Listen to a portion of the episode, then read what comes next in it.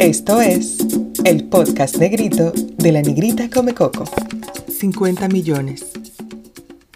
Pascual Sánchez Ibarra, conocido como Paquito, siempre dijo que cuando se ganara la lotería se mudaría del barrio y no le hablaría ni a su familia. Y en efecto, queridos negritos, lo cumplió. Después de jugar miles de billetes de lotería y soñar todos los días con números, de probar suerte con quinielas y palé, de gastar su sueldo entero como albañil en Loteca, Loto Real, Leisa, Lotería Nacional, bancas de apuestas y demás, nuestro querido Paquito se ganó 50 millones de pesos. 50 millones. A partir de ahí su vida cambió.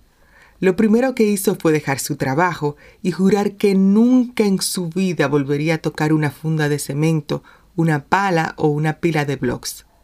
Se mudó del barrio y se fue a un sitio más fino, donde la gente nunca se ha puesto dos fundas en los pies para no llenarse los zapatos de lodo y donde, según cuentan las malas lenguas, hay sirvientas negras que atienden a las señoras teñidas de rubio claro. Luego, Paquito dejó a su mujer, y a sus hijos, y se buscó no una ni dos mujeres, sino a cuatro. Sí, cuatro. Cuatro muchachonas que más que simples mortales parecían que habían ganado diez veces el Miss Universo.